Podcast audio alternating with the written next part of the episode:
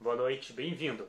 Vamos lá então, já sem delongas, vamos iniciar então aqui as perguntas tá? e as respostas. E se vocês tiverem alguma coisa, lembrem, vão mandando aqui embaixo.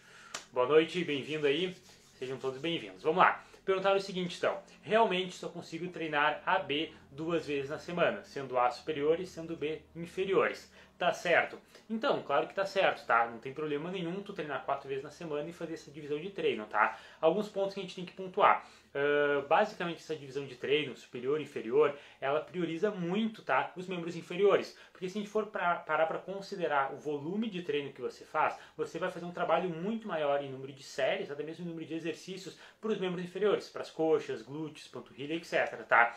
Já que membros superiores são muito músculos para você fazer tudo junto. Não que seja errado fazer tudo junto. Tá? Hoje mesmo, por exemplo, fiz um treino com superiores. Mas o que a gente tem que entender? Objetivos. Tá? Então, por exemplo, num treino superior, você tem que se preocupar em fazer exercício para peito, para ombro, para tríceps, para bíceps, para dorsal, para trapézio, caso você goste de treinar isolado, talvez abdômen, caso coloque abdômen junto, enfim, né, uh, realmente tem, digamos que, mais exercícios para fazer e, e, provavelmente você não vai conseguir fazer um treino muito longo também, porque ninguém consegue render duas, três horas treinando sem parar, tá? Então, provavelmente ele chegou duas horas de treino, uma hora e 45 já deve ser muito próximo do seu limite, tá? E aí, realmente, os membros superiores vão ficar um pouco atrás se esse for né, a sua divisão de treino, AB duas vezes na semana. Então, pensando num, por exemplo, numa um exemplo de uma mulher, de uma menina que está fazendo essa divisão de treino, é excelente. Eu trabalho exatamente assim com a maioria das minhas alunas. Só que, para o objetivo né, de um homem, de repente não seja tão interessante. Essa pergunta que fez foi um homem, tá? Então, assim, se o teu objetivo é desenvolver mais pernas, é uma boa divisão de treino.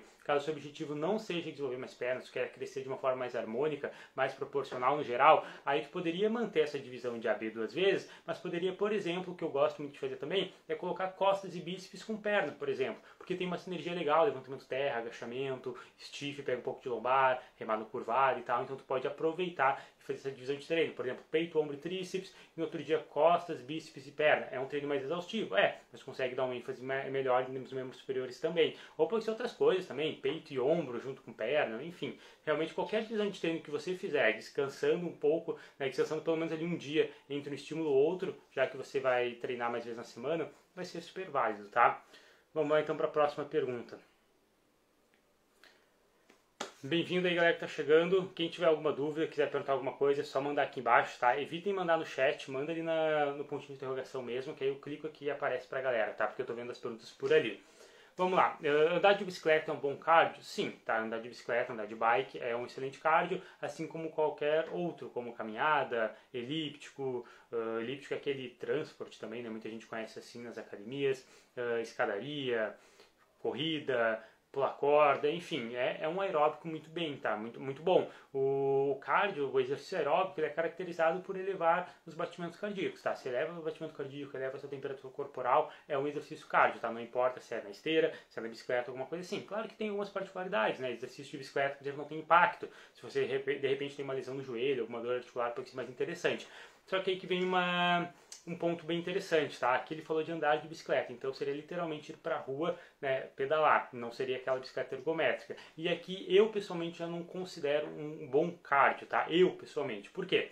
Porque a gente uh, vai um, um, boa, digamos, como é que eu posso expressar isso aqui sem parecer que não é intenso, mas boa parte do, do aeróbico, boa parte do exercício, boa parte da duração desse exercício, você talvez não esteja pedalando. Você esteja descendo uma lomba, então você não vai estar pedalando, ou talvez você esteja numa linha reta e aí você também não está pedalando muito pesado, porque você também controla a marcha e essas coisas assim, tá? Então andar de bicicleta, literalmente ir para rua andar de bicicleta, eu pessoalmente não considero um cardio muito eficiente comparado aos outros, tá? Se você faz e você sente que realmente eleva bastante o batimento cardíaco, você tem um bom gasto calórico, né? Você pode medir isso de repente, os batimentos cardíacos, tá? Por um reloginho e tal, não o gasto calórico, porque daí é bem impreciso. Mas enfim, você consegue avaliar o batimento cardíaco, você tem, se sente ofegante tal, fazendo esse exercício, beleza. Mas eu pessoalmente, toda vez que ando de bicicleta, eu não me sinto cansado, tá? De uma forma assim, realmente como se fosse um treinamento. Então tem que saber é, conciliar, tá? não é porque você anda de bicicleta necessariamente ele, ele poderia ser considerado um cardio, porque como eu falei, boa parte desse cardio, né, dessa execução,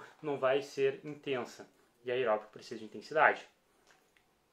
Ó, seguinte, pessoal, eu vou dar prioridade ao pessoal que está perguntando na live agora, tá? Então, por exemplo, teve o Tiagão aqui, ó, que mandou uma dúvida.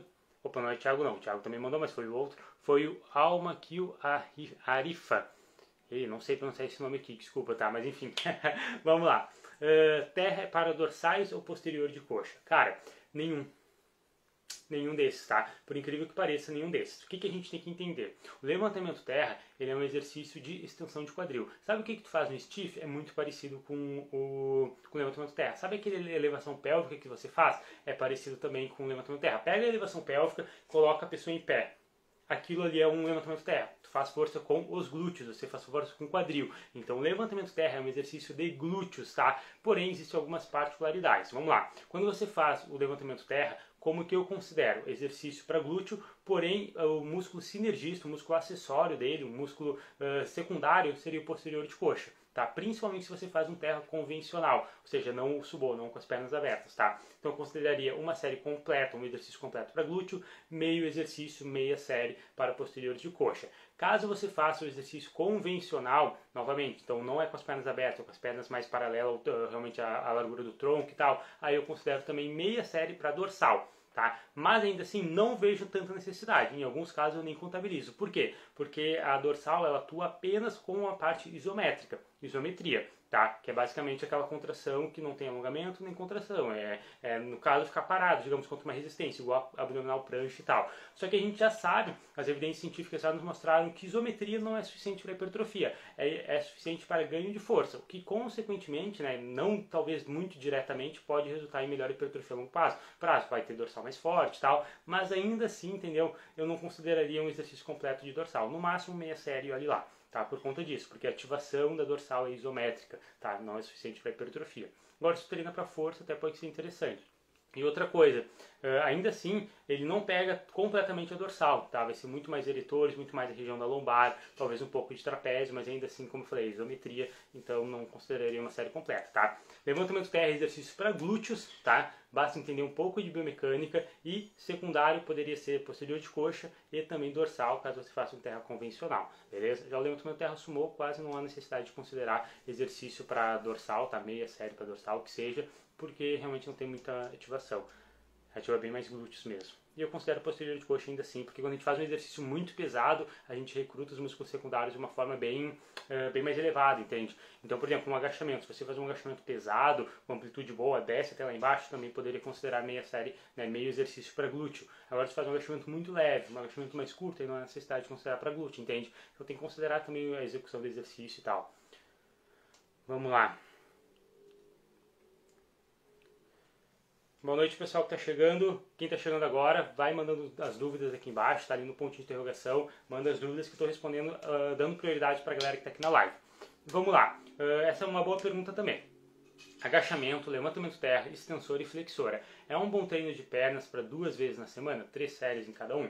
Primeiro de tudo, sobre ser três séries em cada um, isso aí eu não vou saber te dizer, porque isso é realmente uma coisa muito individual. Tá? O volume de treino em séries é uma coisa que depende. Entendeu? Se você está acostumado a fazer três séries em cada um e está tendo resultado, é um bom volume. Agora, se de repente eu falar para você fazer duas séries de cada um, talvez você regrida, você não tenha resultados. Se eu falar para você fazer seis séries de cada um, vai ser um salto tão grande que talvez você não vai ter resultados também, você não vai nem conseguir concluir o treino, entendeu? Agora, pode ser que três séries para você talvez não, não esteja dando tanto resultado, se você partir para quatro em alguns exercícios, você começa a progredir de novo. Então, tudo, todo volume, mais séries, menos séries, depende do que você já está fazendo para e avalia. Pô, tô tendo resultado, tô progredindo as minhas cargas, o treino tá muito fácil, ele não tá muito fácil. Aí você começa a mexer no número de séries caso seja necessário, tá? Então, não vou comentar o número de séries porque é realmente uma coisa muito individual, tá? Não tem como eu realmente uh, mensurar isso, mas de uma forma geral é um bom treino, tá? É um bom, um bom volume. Agora falando sobre a seleção de exercícios, eu pessoalmente não gosto. Por quê?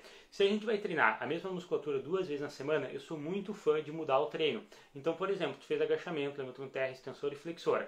Quem sabe tu uh, ajusta esse treino de uma forma também que não sobrecarregue tanto sua lombar, porque agachar e fazer terra no mesmo dia é bem difícil, tá? Então tu poderia fazer, por exemplo, agachamento, extensora num dia, leg press e passada, por exemplo, ênfase em quadríceps. Aí em outro dia você começa com levantamento terra, porque é um exercício bem pesado, então também você vai conseguir priorizar bastante a progressão de cargas. Faz, por exemplo, um terra, um stiff e a flexora, por exemplo, e um exercício para glúteo, um exercício para posterior. Tu pode tentar fracionar ele dessa maneira, que eu acho que vai ser mais interessante. Você vai conseguir progredir mais as cargas, tá? Porque depois de um agachamento em terra você vai estar tá morto, fora que o terra nunca vai ter o mesmo rendimento se você agachar antes pesado, tá? Então você não consegue, digamos, explorar o máximo potencial desses exercícios, porque eles estão juntos, e também não há necessidade de fazer terra duas vezes na semana, agachamento duas vezes na semana. Até pode ser válido, na verdade, não é que não é interessante, mas provavelmente você pode fazer eles apenas uma vez na semana, bem pesado, que você vai ter bons resultados. Então, eu pessoalmente, se vou repetir a mesma musculatura duas vezes na semana, três vezes na semana que seja, é com exercício diferente, com algum treino diferente, tá? Até poderia ser o mesmo agachamento terra, só que poderia fazer, por exemplo, repetições mais baixas no primeiro agachamento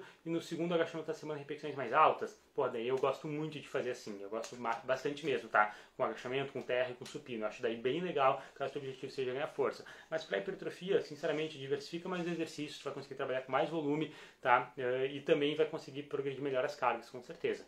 Beleza? Boa noite, galera que está chegando. Sejam bem-vindos. Qualquer dúvida, manda aí embaixo.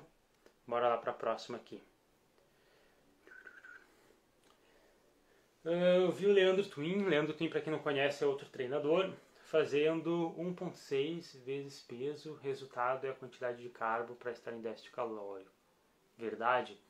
Tá, não entendi muito bem, mas acredito que o Leandro Twin disse que para entrar em déficit calórico precisa de 1,6 vezes peso corporal de quantidade de carga. Isso? Cara, não, claro que não, está totalmente errado, tá? Não faz sentido. Eu mesmo já entrei em déficit calórico várias vezes ingerindo 4 gramas quilo, sabe? 5 gramas quilo. Tem alunos que já entraram em déficit calórico com 6 gramas quilo porque treinavam muito, eram muito pesados, eram muito leves na verdade. Então, assim, basear a quantidade de carboidrato que você ingere em peso corporal já é uma cagada tá? Já, já não é muito interessante. E ainda determinar que tem que ser 1.6 para entrar em déficit calórico, claro que não, com certeza não. Se eu, se eu faço um cálculo para mim de 1.6 do meu peso corporal, cara, eu vou estar em, ou em um déficit gigante, eu vou perder muita massa muscular, ou eu vou ter que consumir, tipo assim, a quantidade de proteína e gordura muito mais alta do que eu precisaria só para ter o carbo mais baixo, não há necessidade. Então, assim, ó, primeiro calcula as proteínas, depois calcula as gorduras, tá? Ou as duas juntas, tanto faz, porque elas são por grama quilo normalmente, e depois o restante é o carboidrato. Ponto final. Não precisa inventar moda, tá? Isso de calcular carboidrato por grama quilo normalmente não dá certo, não faria sentido, tá? Ignora totalmente a quantidade de, de uh, o gasto calórico que a pessoa tem, né, quantas vezes por semana ela vai treinar, alguma coisa assim. Então, eu acredito que talvez você tenha interpretado errado a informação do Twin, tá? Eu acompanho um pouco o conteúdo dele, ele, claro, a gente não bate nas as mesmas ideias na maioria das vezes também, né, em algumas vezes, na verdade, não na maioria, não vou ser injusto, né? Mas eu acho que ele não quis falar isso daqui, tá? Essa informação provavelmente não procede. Bora lá para a próxima. Uhum. Aqui. Treinar musculação após o boxe atrapalha o crescimento? Como conciliar sendo o único horário disponível? Olha, se é o único horário disponível, né? A primeira coisa que eu ia falar é para tentar colocar a musculação em horário separado do boxe. Mas como tu falou que é o único horário disponível, não tem muito o que fazer, tá? E sim, treinar a musculação após o boxe vai atrapalhar o crescimento muscular, com toda certeza. Por quê? Ordem de prioridade, tá? Ordem de de energia, digamos assim. A primeira atividade que você faz é a atividade onde você vai mais gastar energia, você vai mais, digamos, ter um bom rendimento. E a segunda atividade, obviamente, você vai ter menos energia. É assim na musculação e no aeróbico. Você começa na musculação, normalmente faz aeróbico depois, porque você prefere, não é que prefere, é que para o seu objetivo de crescimento, definição muscular e tal, a musculação é muito mais importante, muito mais relevante. Então você começa com ela e depois faz, a, faz o aeróbico. Agora, já que você está fazendo boxe antes da musculação, tem que parar para pensar, pô, se o meu objetivo é crescimento muscular e hipertrofia, isso não faz sentido, tá? Eu tenho que começar na atividade, tenho que dar o meu máximo, onde está a minha disposição 100%, minha energia 100%, na atividade que realmente vai me levar ao meu objetivo, que nesse caso é a musculação, caso seja de fato o teu objetivo o crescimento muscular, tá? Então, sim, se você treinar a musculação após o boxe, com certeza vai prejudicar o seu, seu resultado, porque vai prejudicar muito o seu treinamento. Boxe é uma atividade bem intensa, né? Então, vai prejudicar sim. Mas caso o seu objetivo seja o boxe, aí você faz a musculação realmente como um segundo objetivo, sabe? A hipertrofia, a força é um segundo objetivo, porque se o foco é performance no boxe, aí não tem nada de errado, tá? Mas se o objetivo é colocar o shape, digamos assim, é crescer a musculatura, ganhar força e tal, no exercício de musculação, não, não é uma boa ideia, tá? Boa noite, Lucas. Beleza, irmão? Bora lá. Próxima. Eita, peraí. O brilho aqui abaixou, parece. Do meu... Galera, vocês estão enxergando tudo certo aí? parece que o brilho baixou um pouquinho no solar. Não sei se voltou. É, o brilho tá bem baixinho. Vamos lá. Balanço nitrogenado que é positivo e negativo. Dizem que melhor que melhor que balanço de carboidrato. Pera aí, balanço nitrogenado, que é positivo e negativo, dizem que melhor que balanço de carboidrato. Cara, uh, os únicos nutrientes que tem nitrogênio são as proteínas, né? O carboidrato e a gordura não tem. Então quando a gente fala de balanço nitrogenado, seja positivo ou negativo, a gente está falando de consumo de proteínas no geral. Então eu não entendi muito bem a dúvida, tá? Se quiser mandar aí embaixo, pode colocar aqui nos comentários, de repente, para explicar um pouco melhor, mas não entendi a sua dúvida, tá? Não, realmente não consegui compreender. Bora para a próxima. Vamos lá. Aqui. Essa dúvida é interessante. Fala galera que está chegando, bem-vindos. Vamos lá. Como é o, o drop set? Oh, agora a luz melhorou. Não sei se vocês estão conseguindo enxergar tudo certo aí, galera. Mas aqui agora a tela do meu celular até ficou mais clara. Enfim, uh, como é o drop set e o biset, tá? Uh, o drop set é uma técnica de treino focado principalmente no intervalo de intervalo de descanso não, na intensidade, tá? Onde há uma redução da intensidade. Então, muitas pessoas acham que o drop set é uma técnica intensificadora, uma técnica de intensidade, na verdade é o contrário, tá? O drop set é o seguinte, você faz uma série por exemplo, 8, 10, 12 repetições, enfim, a série que você está estipulado normalmente a fazer, ou até mesmo um pouco mais, você vai até a falha com aquela carga e faz uma redução da carga e continua a série até a falha novamente. Essa redução pode variar de 20% até 100% da carga, tá? Como assim 100% da carga? Por exemplo, está agachando, larga a barra e vai para agachar com o peso do corpo. Está fazendo um supino e vai para uma flexão, entendeu? São um exercício entre aspas diferente, mas é o mesmo movimento. Seria um drop set de 100% da carga, digamos assim. Então, você pode fazer dessa maneira ou você pode fazer da maneira que eu estou acostumado a fazer, que eu gosto de fazer mais, que é, uma, que é um drop de uma redução de cerca de 50% da carga. Faz o exercício, por exemplo, 10 repetições, chegou perto da falha ou na falha, diminui a carga pela metade e continua. Provavelmente vai sair mais 10, 12, talvez 15 repetições, algo assim, tá? E é isso, tá? Esse é o drop set. Uh, sobre o biset, são é, basicamente uma técnica de treino onde você combina dois exercícios. Então, por exemplo, ah, vou fazer um biset de agachamento com leg press. Então, tu faz uma série de agachamento, sem descanso você vai para o leg press. Fez o leg press sem descanso, né, combinado, aí você descansa. Aí volta para o agachamento, sem intervalo você vai de novo para o leg press. Vai fazendo seu rodízio. Uh, quando utilizar essas técnicas, sinceramente, o biset apenas quando você não tem tempo na academia, tá? Não é uma técnica interessante porque tu vai fazer uh, uma diminuição muito drástica da carga no segundo exercício e também, consequentemente, no primeiro, porque você vai estar mais cansado a partir da segunda série, tá? Então é uma técnica ruim, tá? Não prioriza a progressão de carga, se fosse considerar dessa maneira. Já tem estudo mostrando também que não é eficiente para queimar gordura nem nada do tipo, tá? Então realmente não tem muitos benefícios, a não ser que você tenha pouco tempo na, na academia, tá? Eu pessoalmente não gosto de fazer. A não ser que seja de repente grupamentos musculares diferentes, mas ainda assim não, não curto muito, tá? E o drop set é interessante utilizar no final do treino, no último exercício, apenas talvez nas últimas séries ou alguma coisa assim, tá? não utilizaria mais de uma vez no treino e muito menos em grupamentos musculares muito grandes, tá? Com exercícios livres, no caso, por exemplo, fazer um drop set no supino não tem como, um drop set no leg press, uh, poxa, imagina tem que descer o leg e tirar um monte de anilha, sabe? Não tem muita, muita lógica, sabe? Não é muito viável, então tem que pensar sempre na, digamos, na na possibilidade de fazer no exercício, sabe? Da praticidade que aquele exercício tem para o drop também. Um agachamento também não é interessante, porque se você falhar já era, vai se machucar. Então tem que pensar tudo nisso, tá? E quando fazem máquinas com halteres, talvez seja interessante, alguma coisa assim. Tem que pensar nesse quesito antes de tentar fazer drop set, tá? Sempre confundo o nome das técnicas, ainda bem que você está sempre lembrando. As técnicas são muito doidas. Tudo set. Vamos lá.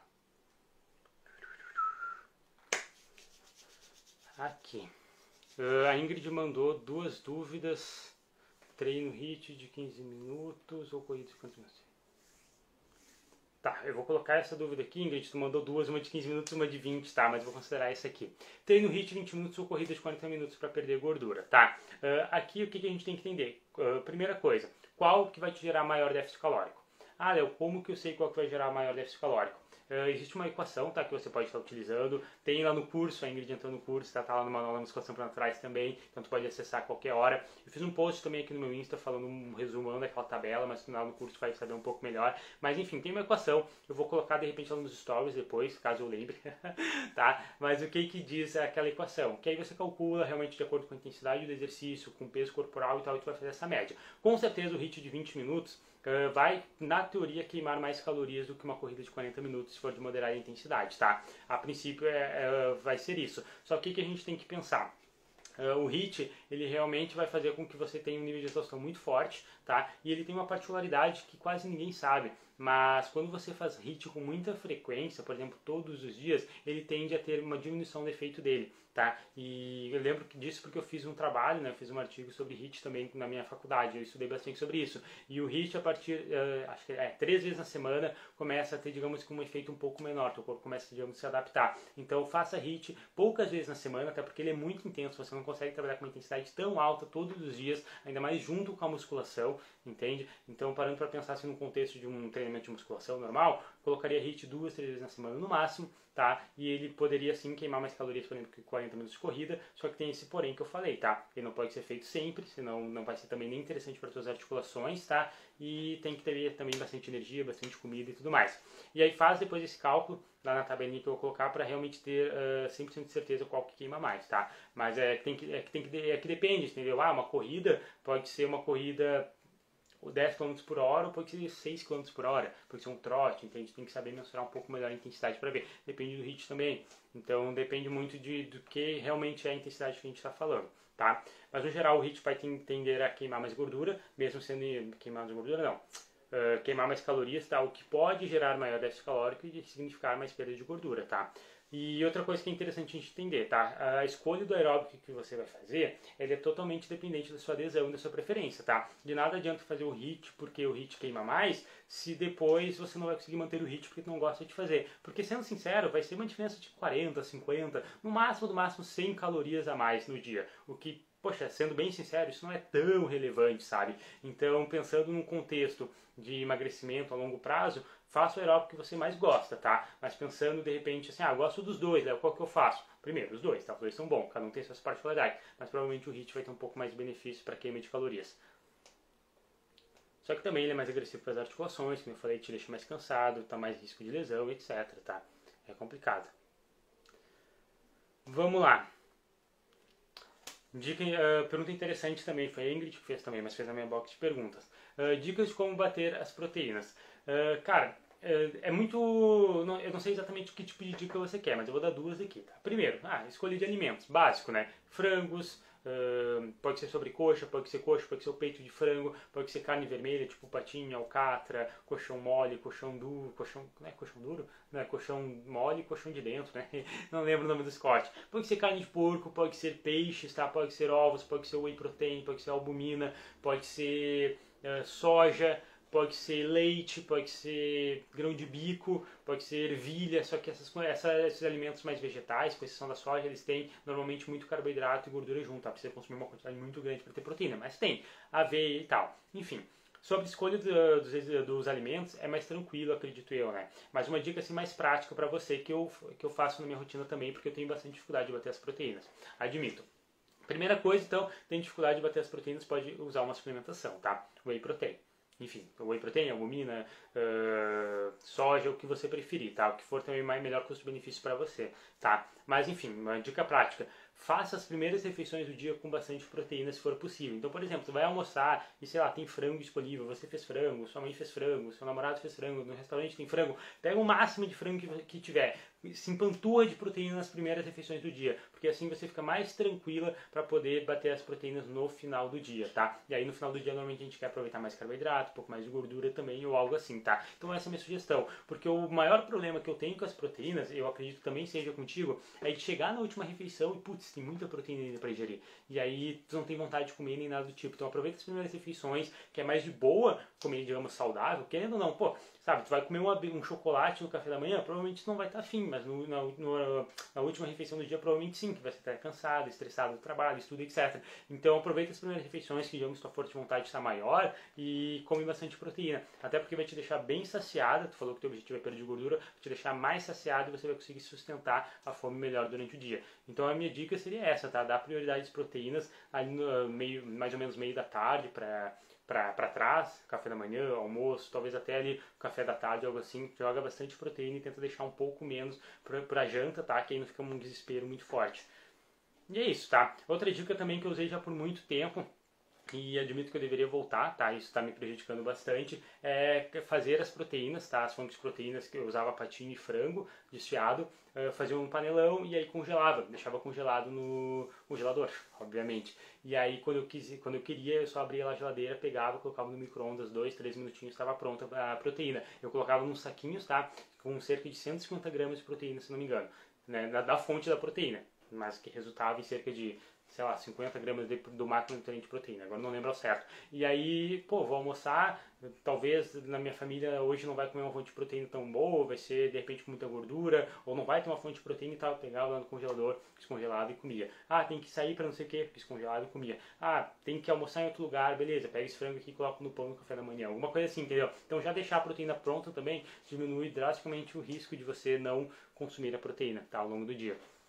E é isso, beleza? Caso a dificuldade seja de fato comer a proteína, frango, carne e tal, aí tu vai para essa opção de suplementação que eu falei. E cara, dica de ouro, soja, sério, faz muita diferença. Tu olha a tabela nutricional da soja, da proteína isolada da soja, pode ser o suplemento soja, que é muito barato, é sensacional. Ou a proteína de soja que vende no mercado também tem uma ótima tabela nutricional. É, tem bastante proteína de alto valor biológico, de alta qualidade, só que ninguém usa, tá? Porque a gente não tem essa cultura aqui. E eu sinceramente não sei também como é que é o gosto, sabe, da, da suplementação, por exemplo. Já provei a soja uh, texturizada, mas ainda assim não, não foi um preparo muito bom que a gente não está acostumado a comer, né? Essa é a grande questão.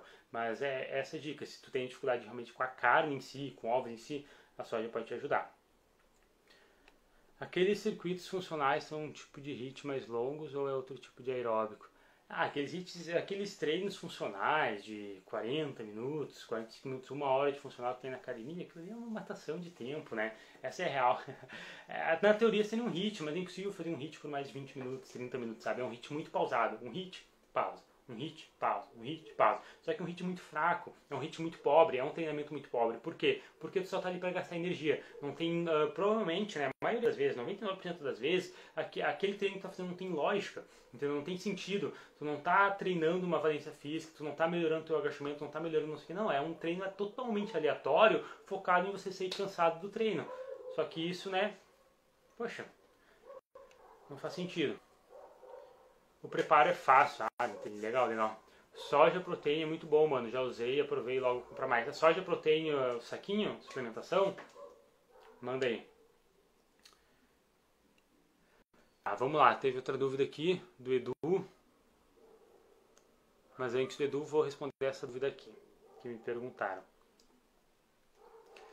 Se, faz, se fizer ciclismo no sábado e domingo, tá, sábado e domingo ciclismo e musculação segunda sexta. Vou perder massa magra? Não, de forma alguma, tá? Galera, eh, a perda de massa muscular é muito mais complexa do que parece, tá? Você não vai fazer um pouco mais de exercício putz, perdi massa muscular. Você não vai ficar algumas horas sem comer e perder massa muscular. Não é tão fácil assim, tá? É realmente bem difícil perder massa muscular quando você conquista aquilo de forma natural, porque aquilo é realmente teu, tá? Precisaria fazer uma dieta muito, muito mal feita para perder massa muscular fazendo ciclismo com musculação, tá? Então pode fazer, só que lembre que você tem que comer bem, tá? Mesmo que seu objetivo seja perda de gordura corporal, você tem que comer, tem que comer bem, altas, eh, altas quantidades de proteína, quantidade relevante de carboidrato, tá? Não é para cortar carboidrato, não é para fazer uh, baixíssimo carboidrato, ainda mais que você está sempre ativo de segunda a segunda praticamente, pelo que você falou, né? Que é a sua intenção, boas fontes de gordura e tal, fibras, saladas para manter a saciedade, bastante frutas também, hidratação essencial, enfim. A grande questão é, se você não fizer uma dieta ruim, você não vai perder massa magra, tá? Tenho certeza disso. Inclusive você vai ter ótimos resultados, porque é sensacional esse treino que você está fazendo, tá? Burp é aeróbico ou anaeróbico? Cara, até hoje eu não sei, velho. é uma excelente pergunta isso aí. Mas eu considero aeróbico, tá? Considero aeróbico porque eu consigo fazer repetições altas, relativamente altas, né? E eu canso muito mais o cardio, né? O condicionamento pega muito mais qualquer tipo de musculatura entendeu? Tipo pular corda ou alguma coisa assim. Só que, claro, eh, querendo ou não, ele vai ter um trabalho de membros superiores, principalmente de tríceps, ombro e peitoral, porque ele é uma flexão para subir. Vai ter, de certa forma, uma, um uso do quadril também, mas aí não tem uma sobrecarga tão relevante. Então, né, não usaria ele como um exercício uh, anaeróbico do tipo hipertrofia, sabe? Mas usaria ele como exercício de potência. Tá, isso sim é muito interessante. Usei já bastante com alguns atletas que eu trabalhei de jiu-jitsu, principalmente. Já trabalhei com três atletas de jiu-jitsu. Foi por pouco tempo, mas dava bastante burpee, ajudava. Tá? Então eu considero como aeróbico, mas pode auxiliar no, trabalho de potência também. É um exercício bem coringa, assim. Atrapalha treinar perna hoje, correr amanhã de manhã, na hipertrofia? Não, não atrapalha, tá? Claro, depende da intensidade. Se você fizer uma corrida tão intensa como se fosse um HIT, aí ele seria um treinamento anaeróbico, né? Não seria caracterizado exatamente como um aeróbico, e aí poderia prejudicar um pouco. Mas nada muito sério, tá? Então, assim, assim ah, vou correr 30 minutos, Léo, 40 minutos, um trotezinho, um cardio, sabe? Aeróbico mesmo, digamos assim, nada muito intenso, tipo tiros de corrida, 100 metros rasos, em Bolt, alguma coisa assim, não tem problema, tá? Não atrapalha em absolutamente nada, até ajuda na recuperação muscular. Vamos lá, o Edu tinha perguntado. Eu estou mantendo dieta e fazendo exercícios no lockdown, mas me sinto murcho. É normal? Sim, perfeitamente normal. Deixa eu ver, tem outra dúvida. Irei recuperar fácil que eu perdi ou sinto que perdi lockdown quando eu voltar à academia? Cara, é totalmente normal, tá? Uh, deixa eu colocar aqui aquela pergunta ali que faz mais sentido. Uh, totalmente normal, mesmo que você mantenha a dieta, que você se sinta mais murcho agora no lockdown, tá? Devido às academias estarem fechadas. Por quê? Porque o treinamento de musculação, a gente tem um trabalho com uma sobrecarga muito alta, e essa sobrecarga muito alta exige muito do nosso glicogênio. Tá? E também ele é totalmente responsável, cargas altas são totalmente responsáveis por densidade no físico. Então aquela musculatura, sabe, rígida, parece uma rocha, assim, pô, parece que o músculo está, sabe, estourando, assim, a pele está esticada. Isso é carga alta, cara.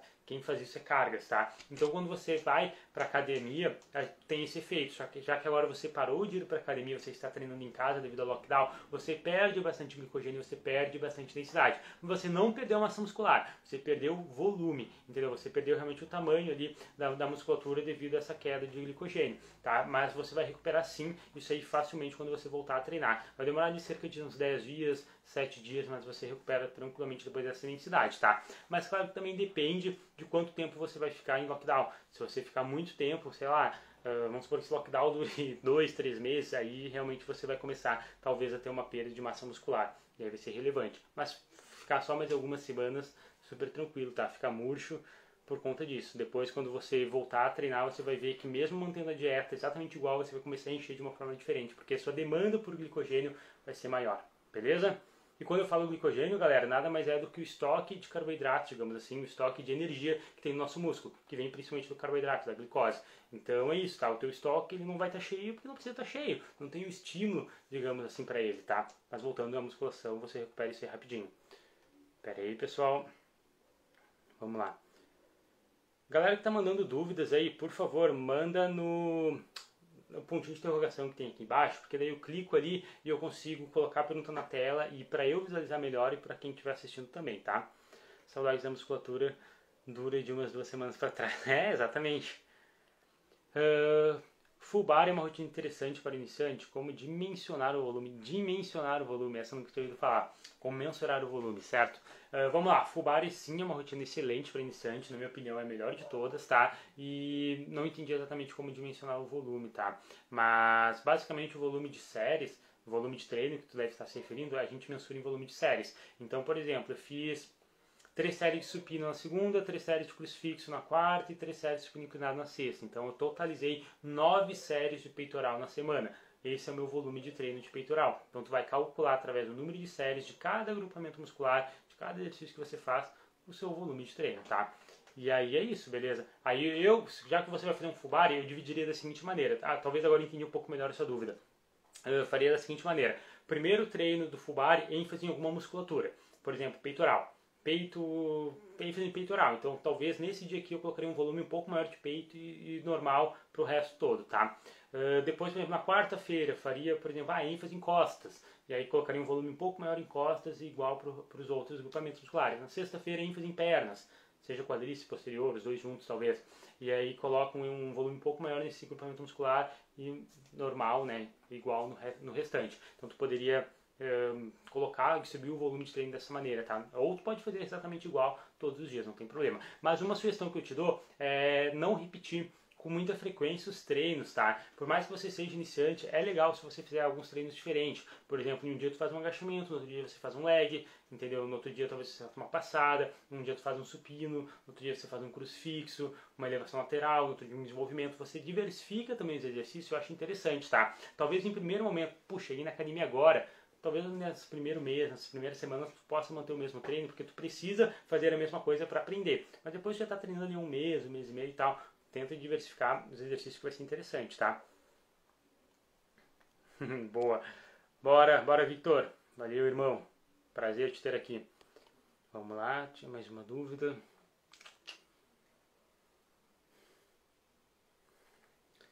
Fiz bíceps hoje, de boa fazer stiff levantamento terra? Pô, super de boa, cara. Não tem ligação nenhuma, tá? Super, super de boa. Não, não, não tem muito o que falar aqui, tá? Não, não tem nada a ver pode, pode tocar ficha, não tem problema, tá? Se fosse seguir essa lógica, era tipo, pô, sei lá, fiz, não sei, qualquer coisa aí, não consigo nem imaginar, fiz, sei lá, trapézio, não posso fazer agachamento, alguma coisa, não tem nada a ver, tá? O bíceps, ele vai estar tá ali realmente só trabalhando como estabilizador e olha lá, tá? Fica super tranquilo. Pode fazer stiff terra sim. Se você fizesse costas, talvez aí não seria interessante, tá? Fazer costas e no mesmo dia fazer stiff levantamento terra. Talvez aí já, já poderia talvez ser um pouco demais, dependendo do volume. Mas bíceps não tem problema nenhum, tá? Padrão. Poxa, obrigado, irmão. Fico feliz que tenha ajudado. Qualquer dúvida que tenha ficado, só manda aí. Era exatamente isso que você estava falando com dimensionar o volume? Aqui. Vasodilatador, qual a sua opinião? Vantagens e desvantagens? Uh, vamos lá então. O vasodilatador, galera, é um suplemento, né? Que a pessoa pode usar para realmente ter mais vasodilatação, ficar com mais veias aparentes, mais realmente vascularização, tá? O que, que é importante a gente entender? De nada vai adiantar você tomar um vasodilatador se você não tiver três principais coisas, tá? Que são muito importantes para ter uma boa uh, vasodilatação, para ter boas veias aparentes, tá? Primeiro é o fator genético, não tem jeito, tá? Isso aqui é crucial, ou você nasce para ter veias ou você não nasce, tá? Você vai ter poucas veias, isso aqui é genético. Segundo ponto, percentual de gordura corporal, tá? É totalmente, uh, realmente ligado à vascularização. Então, se você tiver gordura corporal alta, se você tiver altos níveis de retenção de líquidos, também você não vai conseguir ver as suas veias, tá? Muito aparentes. Então, você precisa estar seco para suas veias estarem aparentes. Terceira coisa também é o tempo de treino, tá? Indivíduos que treinam há mais tempo, que são mais avançados, eles têm uma vascularização superior a quem está iniciando, tá? Então, assim, uh, você aí que fez a pergunta, vasodilatador, qual a sua opinião? Se você Primeiro, não sabe se sua genética é boa, você nunca explorou a sua genética, porque você não tem ainda o percentual de gordura baixo ou porque você ainda não treina muito tempo, usar vasodilatador é totalmente perda de tempo e dinheiro, tá? Agora, se você já treina bastante tempo, é um indivíduo mais avançado, já está com percentual de gordura baixo e ainda assim não tem uma boa vasodilatação, por conta provavelmente né, de uma genética não tão, tão favorável para isso, aí pode ser interessante você usar um vasodilatador mas apenas e única e exclusivamente se você gosta, se você realmente tem essa pira de, de se olhar com veio no espelho, alguma coisa assim, tá? Porque em resultado para hipertrofia, ganho de força e tal, isso não vai mudar em nada, tá? Existem alguns uh, estudos mostrando isso, principalmente com a suplementação de arginina, citrulina. Alguns estudos dão uma melhor desempenho, alguns outros não, então ainda não está muito claro na nossa uh, nossa ciência, mas de uma forma geral, tá? Realmente isso não vai mudar muito os resultados, tá? Não tem nada de uma vantagem especial a não ser realmente a questão estética, caso te agrade. Desvantagens também não tem, tá? A não ser que, seja um suplemento realmente caro, tá? A não ser que, que é um suplemento muito caro, tá? Que normalmente tem baixo custo-benefício, porque os resultados dele, sinceramente, eu não, não acho muito interessante, tá?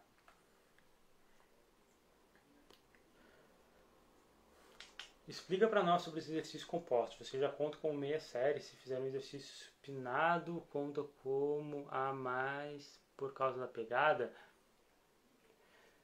Uh, entendi, entendi, Ismael. É, enfim, exatamente isso, tá? Eu conto exercício secundário, exercício acessório, músculo secundário, músculo acessório, como meia série, tá? Isso independente da pegada. Por quê? Por exemplo, vou fazer uma puxada, por mais que não tenha supinação, eu ainda tenho uma flexão de cotovelo bem aparente, sabe? Mesmo seja supinado ou pronado, tá? Então, apesar do bíceps ser realmente um flexor de, de ser um supinador, a principal função dele também é, uma das principais funções dele, né? A segunda função principal é, a principal função acho que é supinação, ou não? É o braquial. Ah, não lembro, tá? Braquial é flexão. Não tenho a certeza agora, mas enfim, o que eu quero dizer, uma das funções do bíceps é a flexão de cotovelo, por mais que não tenha supinação, tu ainda ativa ele quando tem a flexão de cotovelo, tá? Tanto é que na pegada martelo você pega bíceps, tá? Então, uh, não, não precisa necessariamente contar apenas quando é pegada supinada, tá? Com pegada pronada eu também conto. Então, por exemplo, fiz uma série de puxada, eu vou contar meia série para bíceps, independente da pegada. Fiz uma série de remada, vou considerar também meia série de bíceps, independente da pegada, tá? Fiz uma série de supino, vou contar meia série para tríceps, independente do ângulo do supino, algo assim. Uma série de paralela, mesma coisa, tá? Os únicos exercícios de peito que eu não vou considerar, por exemplo, tríceps, seriam um crucifixo, um crossover e tal. Assim como eu não consideraria série para bíceps, seria um levantamento terra parcial, um pull down, alguma coisa assim, tá? Então tem que ter essa lógica. Tem flexão e extensão do cotovelo, então pode ter ativação do bíceps e tríceps, tá? Exercícios de pernas, por exemplo, agachamento, agachamento búlgaro, uh, passada, eu considero meia série para glúteos, tá? Levantamento terra é uma série para glúteo e meia série para posterior de coxa, como eu comentei no começo da live. Eu acho que é isso, tá? De exercícios compostos. Acho que não tem mais muito. O desenvolvimento é o único exercício composto, acredito é que seja o único. Agora não consigo lembrar se tem mais compostos aí. Quem quiser alguma, algum específico manda aqui embaixo. Mas o desenvolvimento é um músculo que eu não um, um exercício que eu não conto meia série para tríceps, tá? Que aí eu não vejo tanta necessidade. Sobrecarga não é tão alto que nem no supino, tá? Vamos lá. O Gui perguntou, andar de bicicleta é um bom cardio? Gui, eu respondi a sua dúvida, tá? Um pouco mais cedo ali na live, tá? Então não vou responder agora para não ficar muito chato, mas a live vai ficar salva, depois tu entra e confere a resposta, tranquilo? Boa noite, eu comecei a tomar creatina, só faço duas refeições por dia. Quando estou fazendo exercício na academia, minha professora perde para eu fazer 3 de 15, aí eu fico muito cansado. Por que isso Uh, acontece, acredito eu. A creatina eu posso tomar ela que horas? Cara, uh, vamos lá. É totalmente normal, tá? Que você sinta cansaço quando você faz três séries de 15 ou algo assim. Não tem problema, tá? Você está lá na academia para realmente se desafiar, para sair da zona de conforto. E é normal que você realmente tenha essa dificuldade, tá? E o que, que, tem, que, que é importante, tá? Começou a tomar a creatina. Faz quanto tempo? A creatina leva no mínimo ali cerca de três semanas, talvez duas semanas e meia, para começar a fazer efeito tá? Então você começou a tomar hoje, por exemplo, começou a tomar semana passada, ainda vai demorar algumas semanas para fazer efeito, tá? Ainda assim, o efeito dela é nas repetições mais baixas, com carga mais altas. Então, provavelmente a partir de 15 repetições, 20 repetições, a creatina não vai fazer tanta diferença assim, tá? Então, assim, uh, continua fazendo exatamente o que você está fazendo. Claramente você é um iniciante, então você está no caminho certo, você está suplementando creatina, que é certo, até porque nos próximos treinos, provavelmente essas 3 de 15, por exemplo, vão se tornar 3 de 12, 4 de 10, 4 de 8, alguma coisa do tipo, tá? Você vai trabalhar com mais cargas e a creatina aí vai fazer muito mais efeito, tá? Mas ela vai fazer efeito agora de qualquer maneira, não de uma forma tão significativa, mas logo logo você começa a sentir diferença, tá? E é isso, tá? Não sinta-se mal em ter dificuldade de fazer 3 de 15, 3 de 12, 4 de 8, o que você for fazer na academia é normal que você tenha dificuldade, tá? É esperado que aconteça isso, não tem nada de errado. Valeu, Ismael. Ah, a creatina eu posso tomar ela que horas? Qualquer horário, tá? Porque como eu falei, ela não vai fazer efeito agora, ela não tem efeito agudo, ou seja, eu não tomo creatina e no próximo treino, tipo, ah, tomei a creatina uh, de manhã, de tarde vai ter efeito. Não é assim, tá? O efeito dela é crônico. Então o horário que você deve tomar ela é qualquer horário do dia, desde que seja todos os dias, tá? Ela funciona como se fosse um estoque. Ela vai estocando, ali a, a creatina vai se estocando para que você utilize ela no treinamento quando for necessário. Beleza? Como aumentar o volume de treino sem comprometer a intensidade do treino nesse período de tempo limitado na academia? Hum? Cara, na realidade, uh, esse período sem academia, a intensidade de treino já está muito baixa, né? A intensidade de treino é carga, não é cansaço. Então a intensidade já está bem comprometida, entendeu? Porque você já não está fazendo mais supino, você está fazendo uma flexão, você já não está fazendo um agachamento muito pesado, levantamento muito pesado, você está fazendo um agachamento peso do corpo, talvez com uma mochila, algo assim. Então já está comprometida a intensidade, não tem o que fazer, e aí você tem que tentar compensar uh, isso com o volume, tá? De que maneira? Simplesmente fazendo repetições mais altas, porque assim, ó, uma coisa que é interessante a gente entender. A hipertrofia, galera, ela é a mesma se você trabalha com repetições altas ou com repetições baixas. Como assim? Se você faz uma série de 8 repetições, você vai ter a mesma hipertrofia que se você fizesse uma série de 35 repetições. Só que tem uma diferença. As 35 repetições, ou seja, repetições altas, você precisa obrigatoriamente chegar na falha. Enquanto que com repetições mais baixas, você pode chegar apenas perto dela. Só que aí vem o porém. Por exemplo, você não consegue chegar até a falha em 35 repetições, provavelmente com muita facilidade. Por quê? Porque vai começar a queimar, porque você vai sentir dor, você vai sentir desconforto e você vai querer parar antes. Então esse é o grande problema de treinar com repetições altas. Por que, que eu defendo tanto repetições mais baixas e cargas altas? Porque as repetições altas, elas podem ser eficientes, mas é muito difícil. Cara, já imaginou você fazer 20 séries do seu treino, chegando até a falha em 35 repetições toda hora? Você não vai aguentar. É quase impossível, é humanamente impossível. A gente vai parar antes por conta da tolerância da dor, a gente vai sentir muita fadiga, muito cansaço, a gente vai querer parar. A gente talvez não chegou na falha máxima da musculatura, a gente chegou na falha da nossa cabeça, nosso corpo de questão de queimação, tolerância à dor de fato. Então essa é a grande questão, tá? Então assim, entendido que você pode ter resultados de certa forma treinando em casa caso você utilize repetições mais altas, é assim que você vai ter que trabalhar. O volume de treino que você vai ter que aumentar para tentar compensar a intensidade mais baixa, intensidade de carga, vai ser através do aumento do número de repetições, vai ter que fazer séries altas, ou seja, 20, 30 flexões, sabe, 20, 30 de elevação lateral com mochilinha, 15, não sei, sabe? Se você conseguir fazer repetições baixas, perfeito, mas provavelmente você não vai conseguir, tá? Você vai ter que fazer repetições mais altas, então você vai aumentar o volume dessa maneira. E também, obviamente, o número de séries. Então, em vez de fazer poucas séries, você vai fazer, vai fazer bastante. Exemplo, pô, 10 de 10 na flexão, 10 de 20 na flexão, sabe? E também intervalo de descansos mais curto. Por quê? Porque você não tem intensidade suficiente, você não tem carga suficiente para merecer um tempo de recuperação mais alto, entendeu? Você não precisa se recuperar tanto entre as séries. Essa é a grande questão, porque a carga não está alta, quase não tem carga, ou às vezes nem tem carga. Então, o intervalo de descanso é menor. Então, cara, a característica do treino agora que você tem que fazer na pandemia e, na verdade, nesse lockdown, se você não tem equipamentos, é número de séries mais alto, tá? número de repetições de cada série mais alto, intervalo de descanso mais curto. É isso que você vai ter que apostar, tá? Talvez você tenha resultado, se você for um iniciante você consegue ter uma hipertrofia de repente, mas se você já é um avançado, o máximo que você vai fazer é manter a massa muscular, entende? E é isso. Bora pra cima. Vamos lá então. Treinando em casa com peso bem limitado, acha válido continuar tomando creatina? Sim, tá? Acho válido sim, tá? Sinceramente, não vai ser uma coisa que vai fazer muita diferença, tá? Não vai fazer muita diferença porque talvez você não utilize de fato a creatina como você utilizava na academia.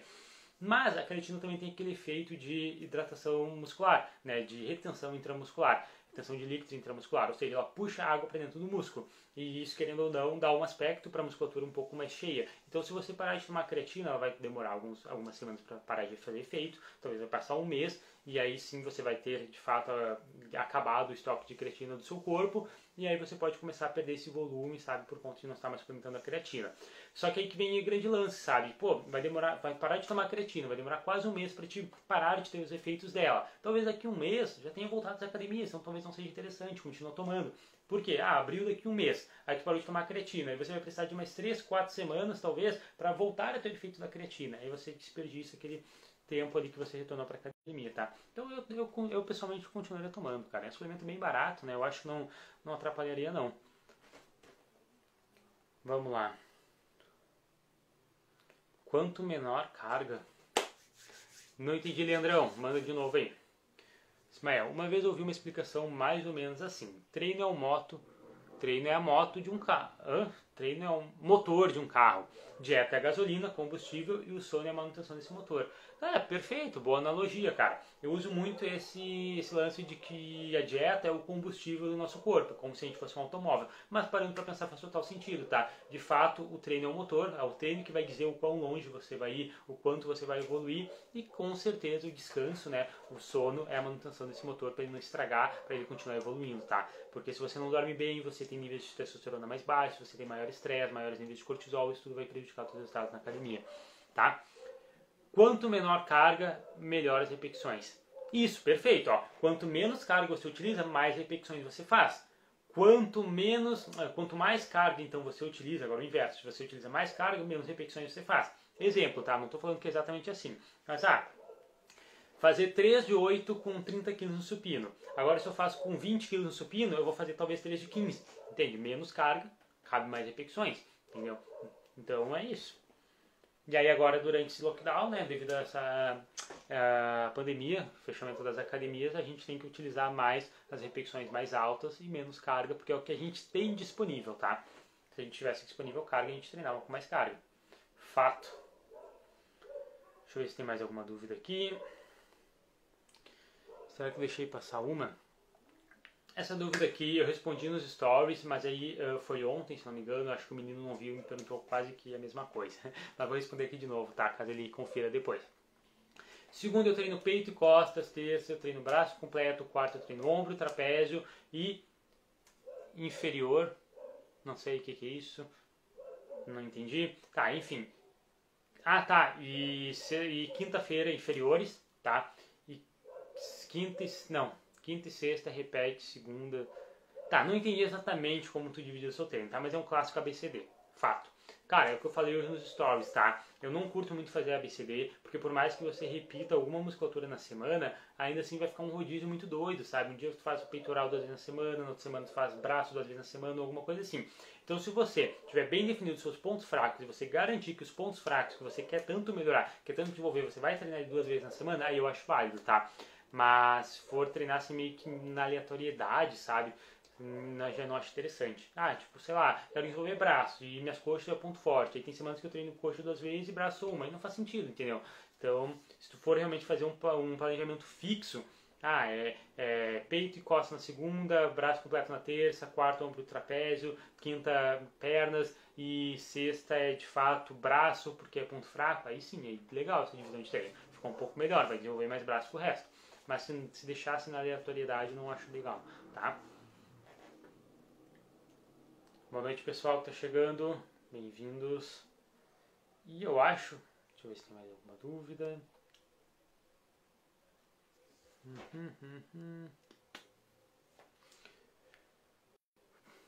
Não, respondi todas que mandaram na caixinha de perguntas. Galera, quem tiver mais alguma pergunta, manda aí embaixo, tá? Aqui nos comentários ou então ali no ponto de interrogação. Fico agora à disposição de vocês. Faltam 5 minutinhos para encerrar a live, então quem tiver alguma coisa, pode aproveitar. Se não, era isto.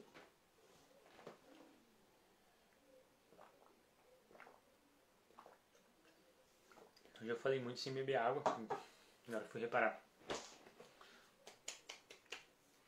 E pessoal, seguinte, para quem ficou aí até o final, não esqueçam, tá, que hoje às 23h59 se encerram as vagas do Manual da Musculação para Naturais, que é o meu curso que vou te ensinar tudo, tudo que você precisa saber para colocar o shape natural, tá? Então se você tem interesse, quer saber mais informações, corre no link da bio assim que encerrar essa live, beleza? Quais métodos recomenda para manter o volume de treino considerando limitação de, tempora... de tempo nas academias? Pois hoje em algumas academias há uma limitação de tempo por sessão. Perfeito, cara tempo limitado, tá? E precisa fazer um volume de treino, tá? Você quer fazer um volume de treino, mas está com tempo limitado, existem três principais técnicas que você pode estar utilizando, tá? Aqui se encaixa bem o drop set, rest pause, tá? E biset. Dois exercícios combinados pode ser interessante, mas mais ou menos, né, esses três são os mais ideais, de fato, tá? Priorizando o drop set e rest pause, tá? O biset apenas ali, pô, no finalizar um treino e tal, mas essas três técnicas você pode estar usando. Ismael, muito obrigado, irmão. Fico feliz pelo seu feedback, cara. Valorizo demais. Qual a melhor carga na flexora quando se está fazendo ela? Porque quando eu faço com 19 quilos eu consigo fazer as 3 de 15. Cara, não existe isso, tá? De qual é a melhor carga.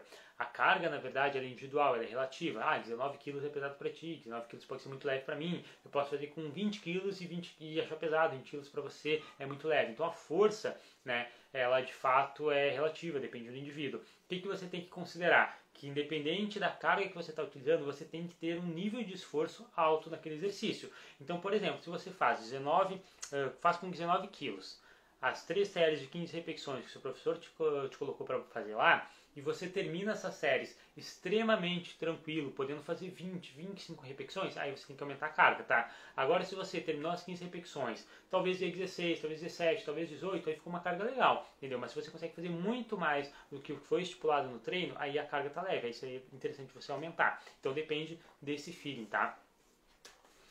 Drop set, rest pause, perfeito, isso mesmo. E talvez um biset, tá? Mas provavelmente só no finalzinho do treino, alguma coisa assim. Mas drop set rest pause vai te ajudar muito. Por quê? Quando eu faço uma série de rest pause, ah, vou fazer uma elevação lateral. Quatro séries, na última vou fazer rest pause. Na última série eu contabilizo duas séries de elevação lateral. Por quê? Pensa comigo o seguinte, vamos supor que eu estou fazendo 4 de 10 na elevação lateral. Aí na última série eu faço rest pause. Aí eu faço 10 repetições.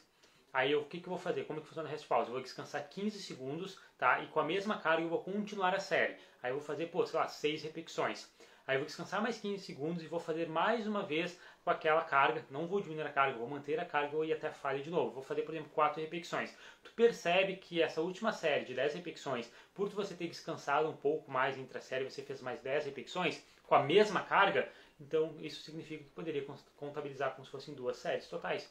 Então, quatro séries de elevação lateral e a última é com rest pause, mais um rest pause, eu contabilizaria como cinco séries para elevação lateral. Então, vê que tu consegue aumentar o volume de treino mesmo com pouco tempo na academia. O drop set é diferente, tá? Apesar de você conseguir fazer o mesmo número de repetições, ou talvez até mais, você tem a diminuição da carga. Então o drop set eu não contabilizo como se fosse uma série completa, tá? O drop set eu contabilizo meia série. Ah, fiz um drop set na extensora. Uma série de extensora, porque a, a, primeira série que eu fiz, né, ainda assim foi com a carga pesada. Aí depois quando eu diminui a carga, por mais que tenha feito mais repetições, contabilizo só meia série. Beleza? Pô, dei aqui um, uma dica de ouro para você uh, realmente conseguir treinar com pouco tempo na academia, hein? Aproveita isso aí, cara. Que faz total diferença. Ninguém te explica isso aí. E, cara, é muito, muito eficiente, tá? Contar o número de séries dessa maneira. Me ajuda bastante. Aí minha recomendação, chega, faz exercícios compostos de boa, supino, agachamento, terra, leg, essas coisas normal. 3, 4, 5 séries, 8, 10, 12, enfim, normal, tradicional, um descanso um pouco mais longo, deixe para fazer drop set, rest pause, nos últimos exercícios, exercícios isolados, exercícios em máquinas, tá? Ou alguma coisa do tipo, porque é mais fácil, tá? Porque, pô, se você chega até a falha no supino, já era, né? Então deixe essas séries para o final do treino para realmente acumular mais volume, entende? Aí vai fazer, pô, último exercício de peito, um, um voador, um crossover, último exercício de ombro, uma elevação lateral. Aí lá você vai, mete o rest pause, mete o drop set, entendeu? Pode pegar ali um exercício para fazer drop, outro exercício para fazer rest, entende? Então fica legal assim também. Show de bola, valeu então, irmão. Fico feliz que tenha gostado, Veiga. Galera, seguinte, uh, finalizando então a live aqui de hoje, tá? Estamos encerrando aqui o conteúdo. Lembrando que, caso você ainda esteja perdido, estava, sei lá, em Marte, Hoje encerra as vagas do Manual da Musculação para Naturais, tá? Que é o meu curso, meu treinamento que vai te ensinar tudo o que precisa saber para colocar o shape natural. Periodização de treino, suplementação, como montar sua dieta, como fazer sua divisão de treino, número de séries, exercício, cara, técnicas de treino. Isso tudo que eu falei aqui, cara, tem uma aula, pra te ter noção, com mais de 25 técnicas de treino que eu falo tudo isso. Eu te falei que só duas, tá? Então realmente o conteúdo é muito, muito valioso. O link tá na bio, tá? Espero que vocês tenham uh, curtido essa live aqui e quem tiver interesse vai lá e confere o link da bio, beleza? Galera, muito obrigado, tá? A live vai ficar salva e é isso aí. Boa noite a todo mundo. Valeu!